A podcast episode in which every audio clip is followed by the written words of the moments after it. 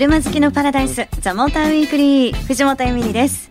さあ皆さん8月ね、えー、ちょうどお盆明けということでもしかしたらですけど今日は渋滞中の中この放送を聞いてくださってるというね方もいらっしゃるかもしれません。大丈夫ですか？お父さん疲れてないですか？ぜひですねちょっと休みながらこの番組聞いていただければなと思います。今日も車話満載でお送りしますからね。えそして高橋明さん今日もよろしくお願いします。はいよろしくお願いします。さあ今夜のですねザモーターウィークリーはえー、国内外コンパクトクロスオーバー SUV ということでお送りしていきたいと思います。結構ねまたあの本当 SUV たくさん出てますけどその中でも注目の SUV がまた登場してます。ね。はい。本当 SUV オンパレード。オンパレードですよね、うん、だって私今年何回 SUV って言ったか分かんないぐらい言ってますもん。すごい。パレードですね。もうそういう昔の子入れてくるのやめてくれます。笑っちゃうから。世代がね同じ方はクスってなっちゃうと思うんですけどね。はい、はい、ゲストはですねヒットパレードかな。モータージャーナリストの石井正道さんのヒットパレード、かな、はい、聞いてみたいと思います。はい。皆さんも最後までお付き合いください。本日のゲストです。モータージャーナリスト石井正道さん。ヒットパレードですか？いや僕はですね、うん、ベストヒット USA 世代ですちょっとかっこよく高橋さんとは違う。ね 世代間ギャップが。そうそう。なんかねこういうね世代間ギャップをね、はい、あの急にねこう放り込んでくるんで突然。まあ、対応力がどれぐらいあるか見てるんです。テストテスト、う。ん、ねだってこの対応力ゼロの私にねもうね困っちゃいますけど、まあ、対応力はゼロでも楽しくいきたいなと思ってます、はい、なんたって今夜もですねまた出ちゃうんだな。初登場の気になる車が、うん、これはね皆さん結構気になってるっていう方多いって私はね聞きました。私自身もすごく気になるけど、うん、まずは初登場の DS7 クロスバック。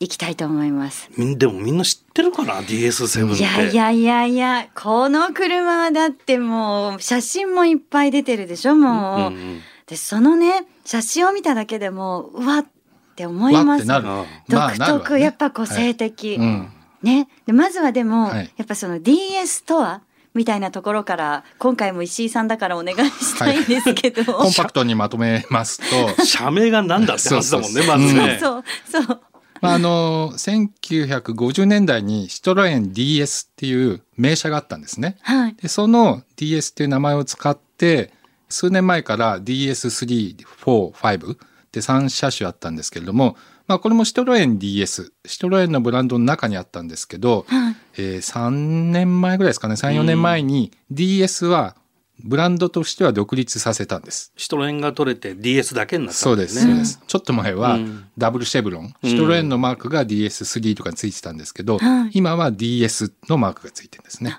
まあ、これ位置づけとしてはそのプジョーシトロエンの中の、まあ、プレミアムブランドっていう位置づけかね。はい。もともとちょっとプレミアムにしようっていう感じでやり始めたんですけど、はい、なんかね気合入っちゃったみたいで。完全に独立させたということですね。えー。はい、ってことは相当いいんじゃないの？ねえ、ほらもう DS7 クロスバック気になりませんか？皆さんさらにっていうね。石井さんこれちょっとまずね、はい、もう初登場だしそしてザ・モーターウィークリーでも初めて紹介するので、はい、まずどんな車かっていうのからお願いできますか？はいまあ、あの大きさとしては一応 C セグメントですけど、はい、他のライバルよりちょっと長めなんですね全長が。だから、うん、まあ少し居住性もいいかなという感じがしますね。だから C セグメントって一応フォルクスワーゲンゴルフのクラスですから、まあ、それの SUV バージョンで、まあ、今はディーゼルとガソリンのエンジンを2つ用意してるとい。う感じですね。はい、そうであとなんかグレードもね、はい、あるっていうことなんですけど、うん、これはなんていうもんですか、まあ、ソーシックとグランシッでいいと思います。あ、で大丈夫、はいはい、そのぐらい読めるだろうって感じですけどね。でもちょっとね、ちょっと不安になるよね、フランスとかだと、ね、フランス語だからなんか、はい、うん、チックとかかなみたいなね、これはどう違うんですか？まあソーシックが一応エントリーというか、でグランシックがまあ装備が充実してるということですね。でも乗るとね、ソーシックは18インチタイヤで、はい、グランシックが20インチタイヤなんでここで結構違いがありますね。あ大きく違う、うん、だから装備だけじゃなくて買う時にはそこも見た方がいいと思います。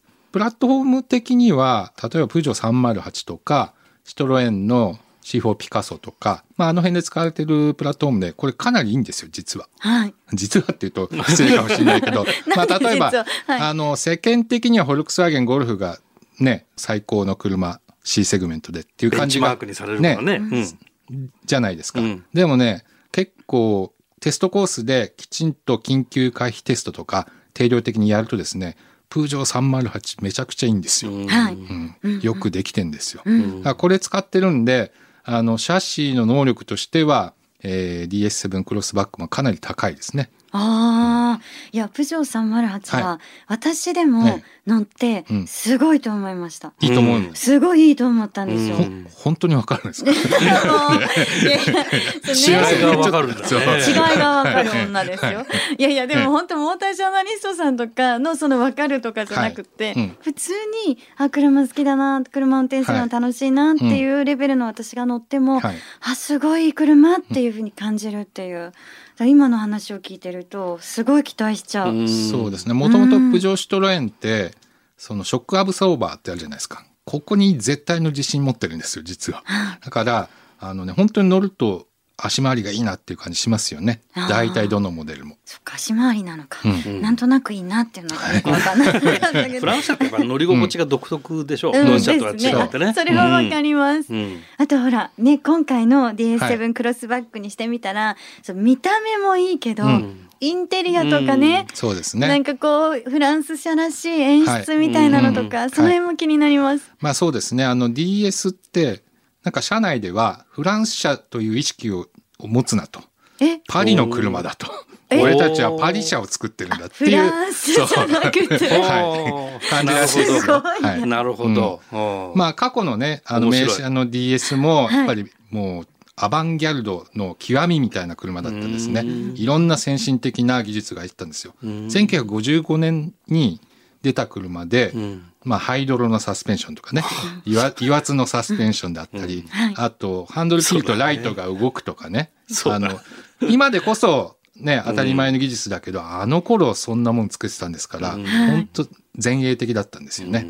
で、この DS7 クロスバックも、まあそういった匂いがすごくしますよね。えー、本当ですか、うん、そこでなんか喜んじゃう私がいるんですけど、はい、え、などの部分ですか？まあ、あの、ハードウェア的に言うと一つ面白いのは、あの、アクティブスキャンサスペンションというのをつけてます。これは、前を見てるカメラがあるじゃないですか。はい、そのカメラで前方25メートルだったかな？の路面を見てるんですよ。で、路面がデコボコしてるとか、アンジュレーションがあるとか、それを発見すると、自動的にサスペンションの硬さを変えていい乗り心地にすると。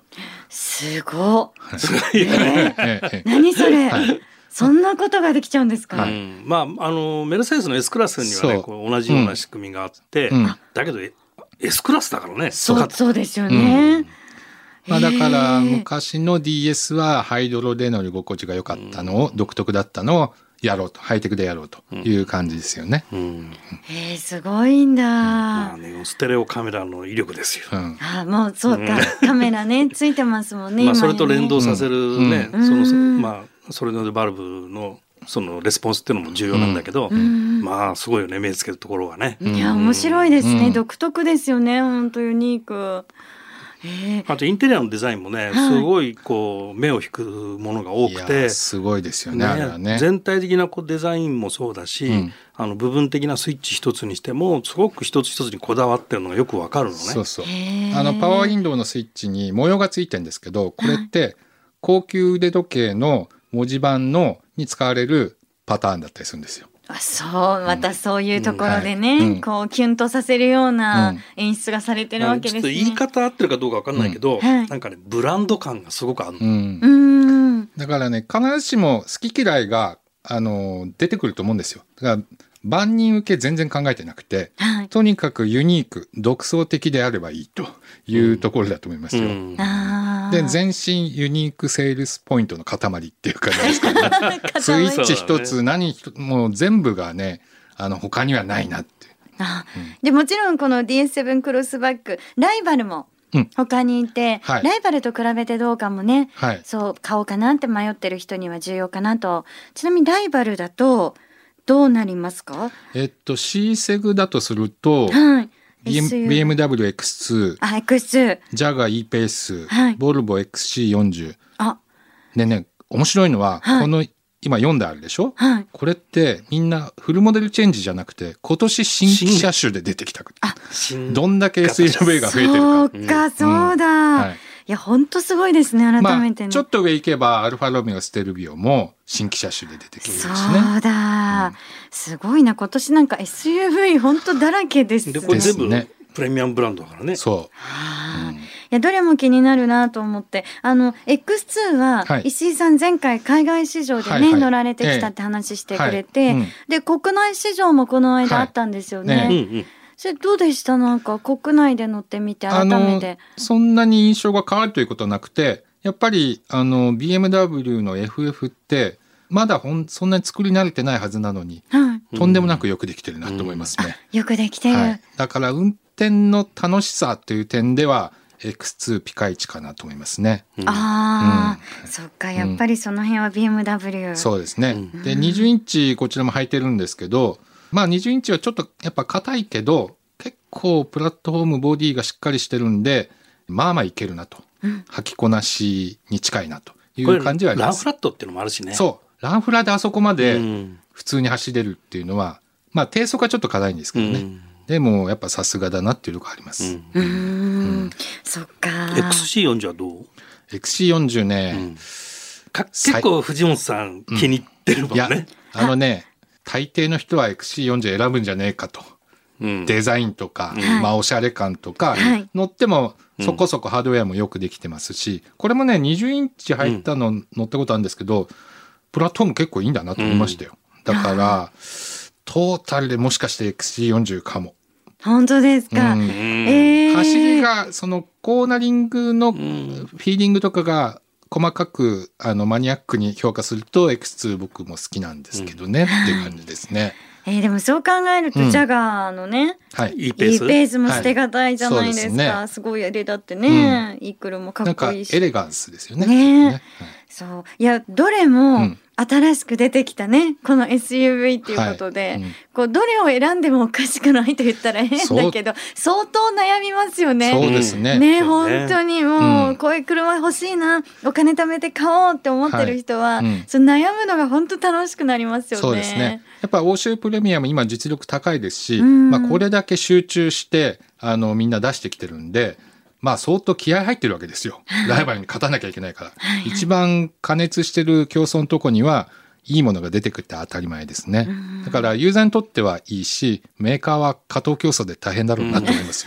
素直にね、はい。いやでも欧州だけじゃない、国内だって出てきてますよね。新しい SUV ということで、え後半もですね、SUV の話題お届けしていきたいと思います。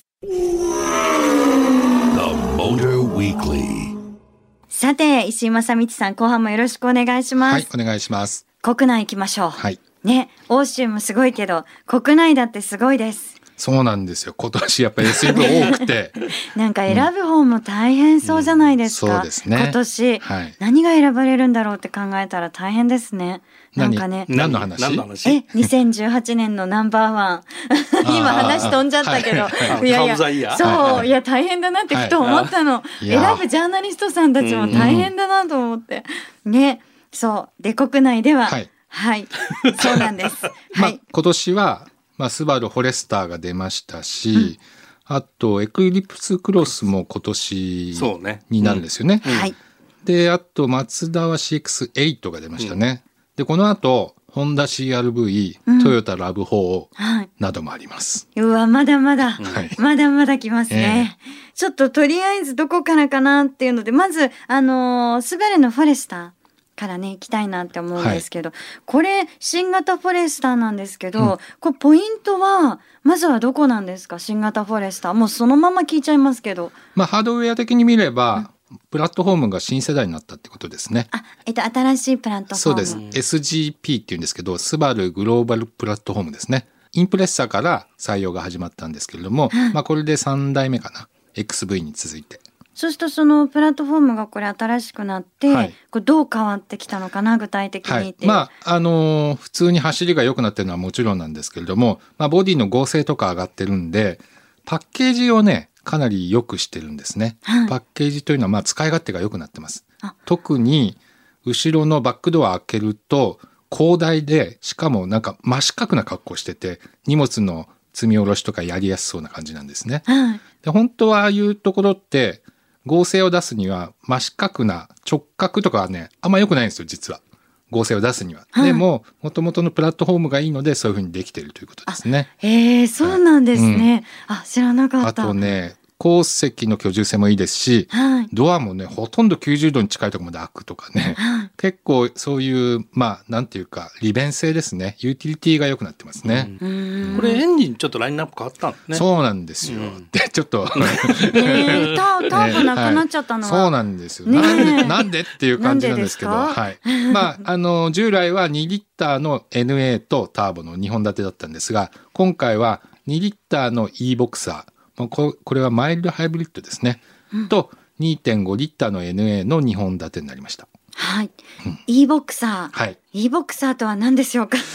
あのー、忘れちゃった？改めてお願いします。はい、まああのいくつか他のメーカーでもありますけど、マイルドハイブリッド、まあモーターを持ってるんですけど、そんなに大きいモーターじゃない、バッテリーもそんな大きくない。だけど一応その加速時に少しエンジンを助けるアシストはします。はい、ただ普通に言うハイブリッドカーに比べるとだいぶその割合が低いんですね。だからちょっとハイブリッドと名乗るのはおこがましいと思ったのかな。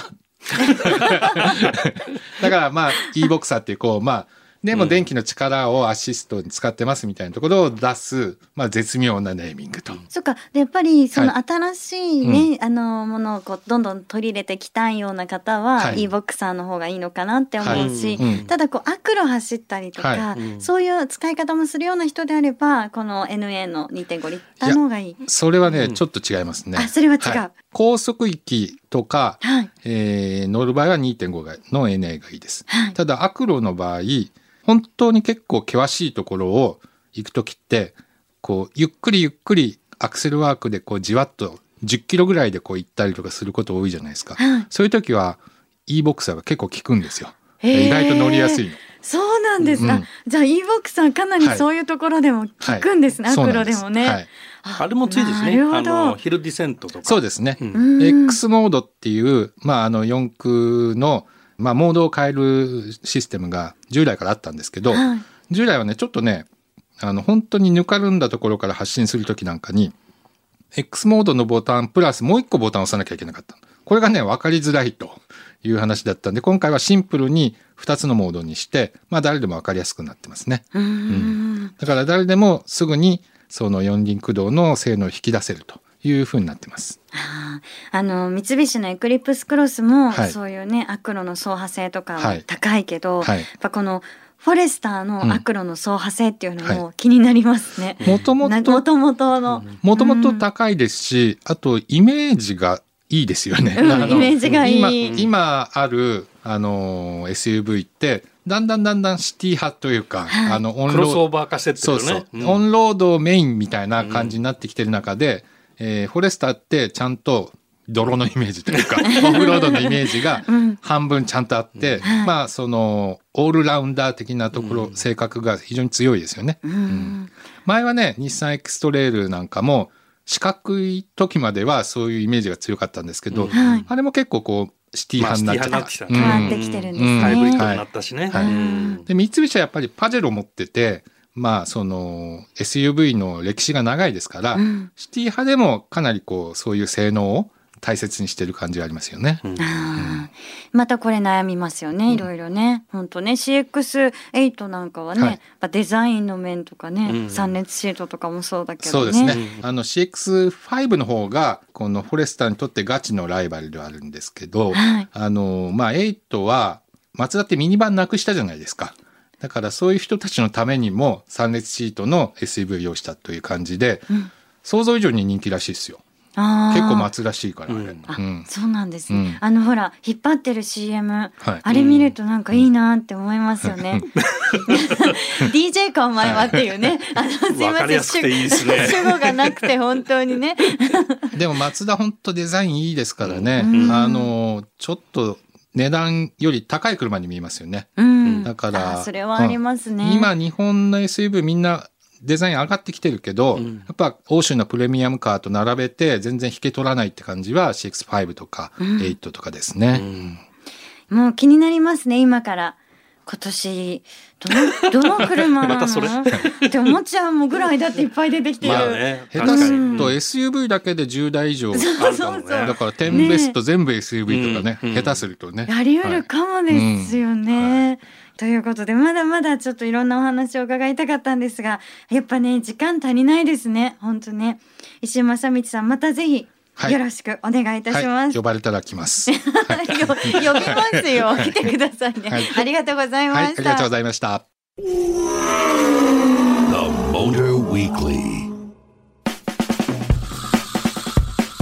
いやということでお送りしてきましたけど SUV すっごいなと思って。うんこの前も実はね SUV お送りしたじゃないですか、うん、えっと G クラス。あメルセデスのね。メルセデスの。そうでも考えてみたら G クラスだって大人気ですよね、うん、まあ G クラス大人気っていうのは変ですけど、うん、すごい注目じゃないですか。そうね今全体的にその車の流れが SUV 人気っていうのはねあの増えてんだけどその、まあ、商品企画する時にその、まあ、車好きのマニア層の相手をターゲットにした車があったりあとあの先行層って言ってね新しいもの好きの人向けみたいなものをこう先行層向けの車っていうのは当初 SUV みたいなのが走りだったのね、うん、でそれがやっぱり物がいいからだからセダンが今まではこう主流だったのがもう SUV にシフトしたんだね完全にね。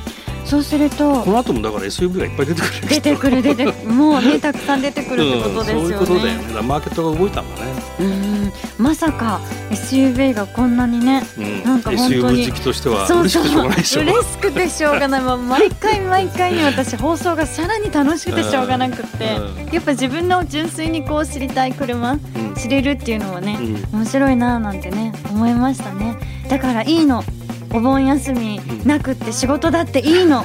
って思いましたもん。どこにつながっていくんだかな。いやいや皆さんほらねお盆休み楽しまれたかなと思ってね。はいということで締めようかなと思ったんです。はい、はい、ということでぜひ皆さんの感想も教えてくださいね。あのこんな車の話聞きたい。ぜひねあの皆さんの聞きたい車もあったらあの書いて教えてください。メールアドレス em アットマーク fm 横浜 .jp ザモーターの頭文字。DM に続いてアットマーク FM 横浜 .jp でお待ちしてます。ということで皆さん渋滞中の方はねぜひこの後も運転気をつけてくださいね。ザ・モーターウィークリーお相手は藤本エミリとオートプルーブ編集長高橋明さんでした。また来週